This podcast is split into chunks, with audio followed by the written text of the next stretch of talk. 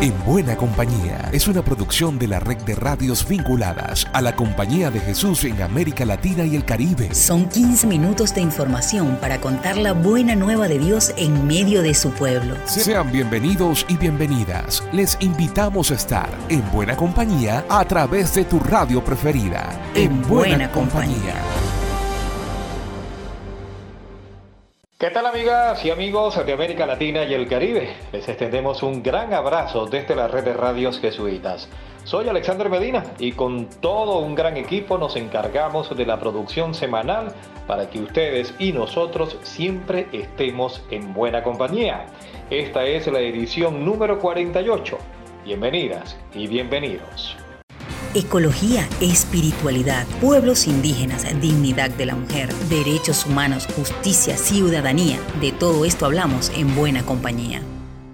El 12 de marzo, en todo el mundo, la Compañía de Jesús celebró la canonización de Ignacio de Loyola, Francisco Javier y otros jesuitas. El padre Lucas López nos cuenta que el Papa reflexionó también sobre este acontecimiento de la Iglesia Universal.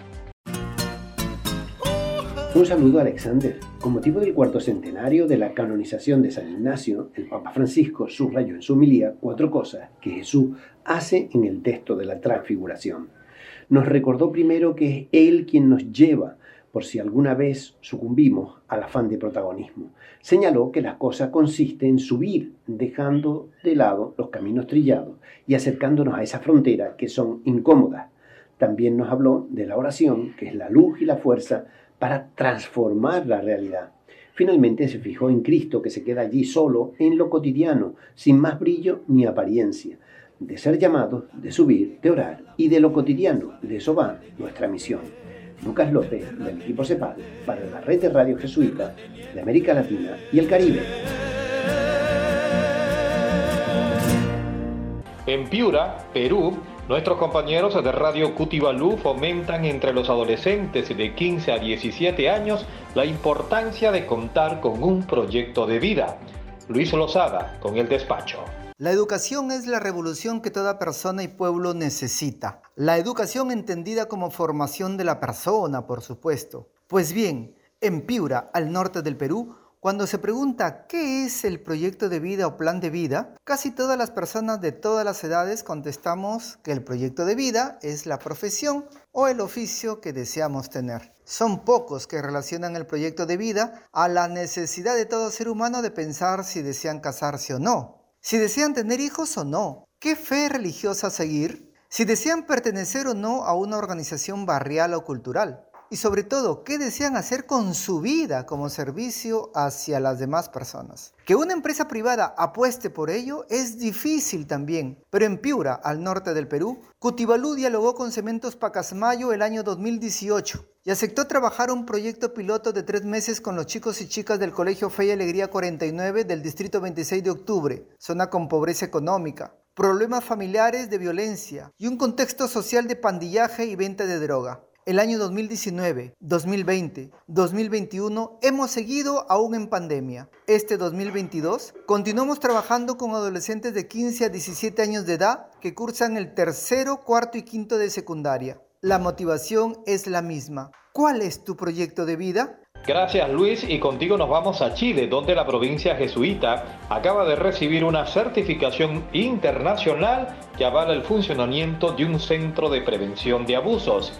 Ingrid Riederer con la nota. La provincia chilena de la Compañía de Jesús obtuvo la acreditación Praesidium, otorgada por la consultora Praesidium, líder mundial en gestión de riesgo de abusos.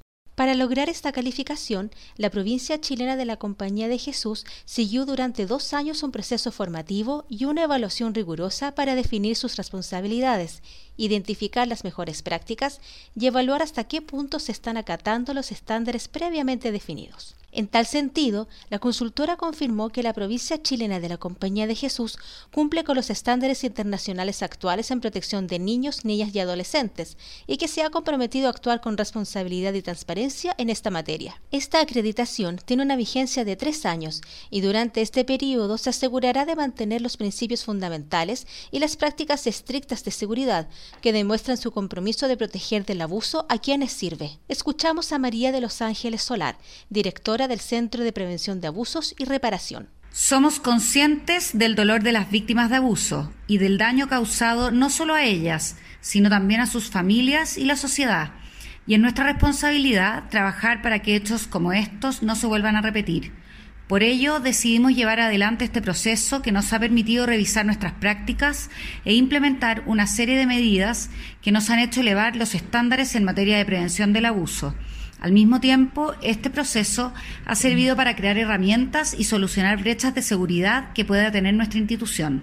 Continuaremos trabajando con rigurosidad y transparencia, teniendo siempre a la víctima en el centro.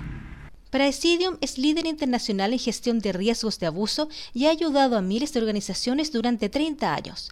La directora ejecutiva de Praesidium Chile, Jimena Schenke, señaló que la consultora está muy orgullosa por el gran trabajo que realizó la compañía y en especial el Centro de Prevención de Abusos y Reparación, y enfatizó en que han sido testigos de que en cada paso de esta labor conjunta se demostró un compromiso genuino de hacer todo lo posible para prevenir que tragedias como son los abusos sexuales vuelvan a repetirse al interior de la congregación América Latina y el Caribe están en buena compañía.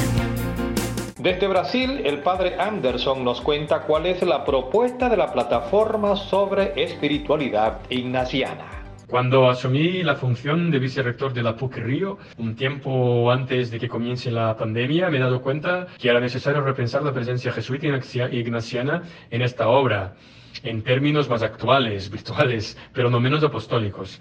Yo encontré en el Centro Loyola de Fe y Cultura, ligado a la universidad, una gran cantidad de videos sobre cultura, espiritualidad, producidos durante los últimos años, pero dispersos en muchos dispositivos y redes sociales, y por supuesto sin interconexión.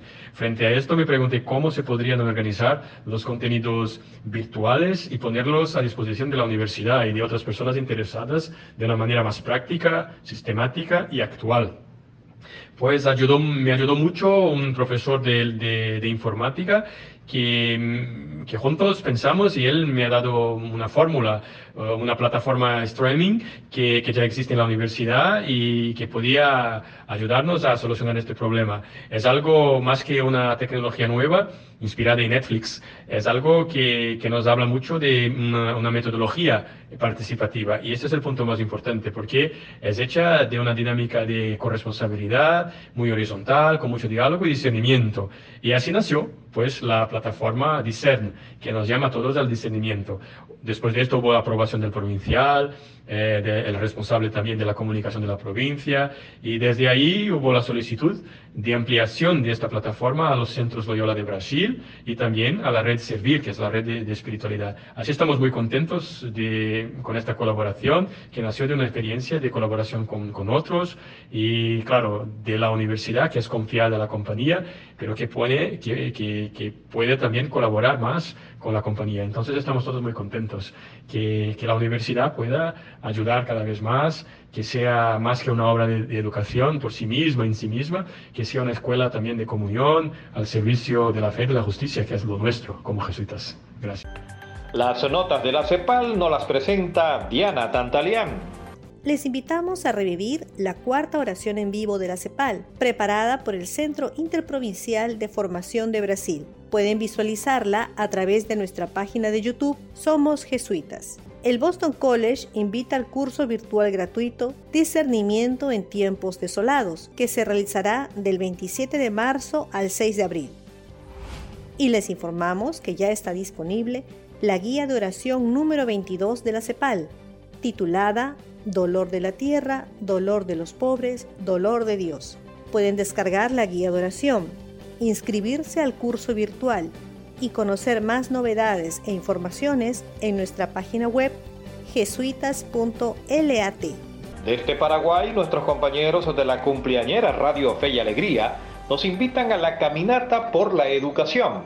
Javier Silguero con el reporte. En el marco de los 30 años de la presencia de Fe y Alegría en Paraguay, Este viernes 18 de marzo en la costanera de Asunción se realizará la Caminata por los Derechos de la Educación. Yaguatate Combo Eponareje se denomina la actividad que busca visibilizar las necesidades de los centros educativos de Fe y Alegría Paraguay, además de exigir una educación de calidad para todos los estudiantes del país. Esta es la primera de las actividades conmemorativas que se realizan por el aniversario de Fe y Alegría Paraguay con el lema 30 años educando para transformar vidas. Al respecto de esta marcha, conversamos con Adrián Coronel del Departamento de Educación de Fe y Alegría. Se estará animando con músicas, se estará cantando el himno de Fe, y Alegría, también dando participación a los estudiantes y a los centros que son los docentes. Son dos paradas dentro de la caminata, pero ya el inicio es como una parada porque se hace la primera reflexión. Se explica lo que es el marco de los 30 años y lo que estamos buscando con esta caminata. La,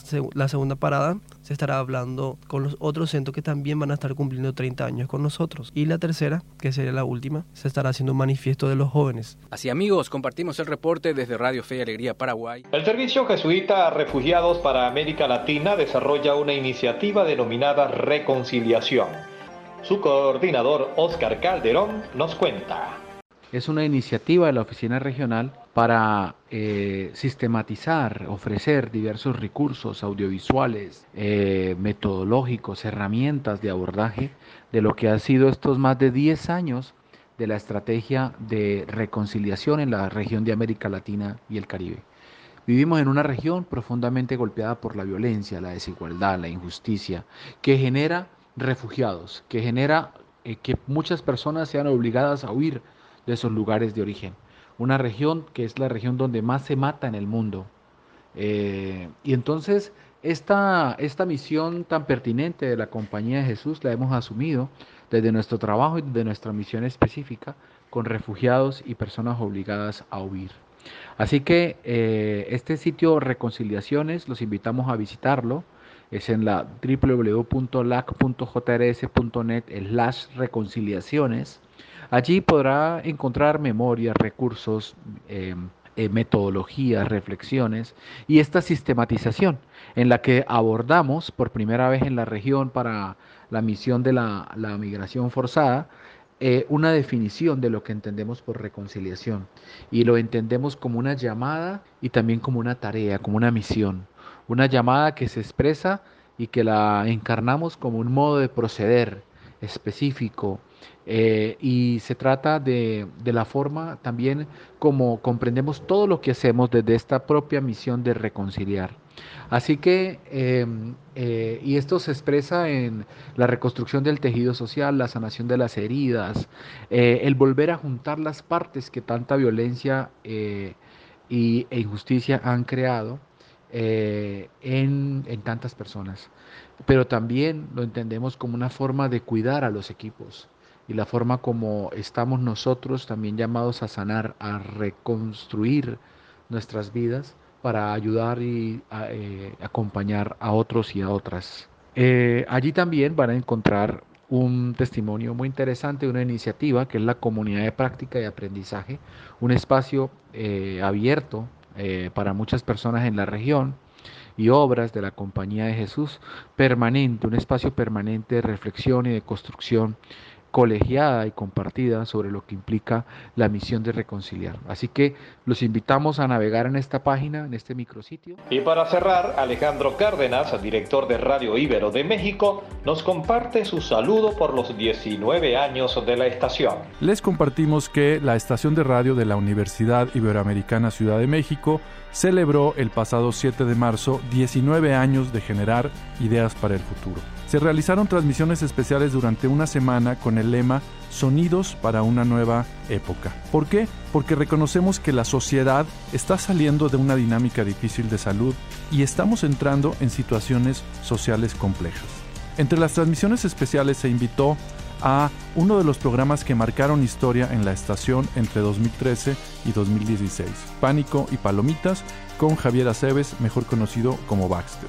También tuvimos la participación de Juanito el del Demo, uno de los colaboradores de más años en la estación, en un programa de metal y cómics que busca combinar la música emergente de públicos muy específicos y la cultura pop. La estación también recuperó entrevistas importantes realizadas en años anteriores, como a María de Jesús Patricio, Marichuy, una médica tradicional defensora de derechos humanos de origen nahua, quien fue candidata independiente a la presidencia de la República en 2018. Les invitamos a escuchar la estación ibero909.fm en internet. Por mi parte, será hasta la próxima. Llegamos al final por esta ocasión. La invitación es para la próxima semana para que sigamos en buena compañía. Una producción de la Red de Radios Jesuitas de América Latina y el Caribe. En, buena, compañía.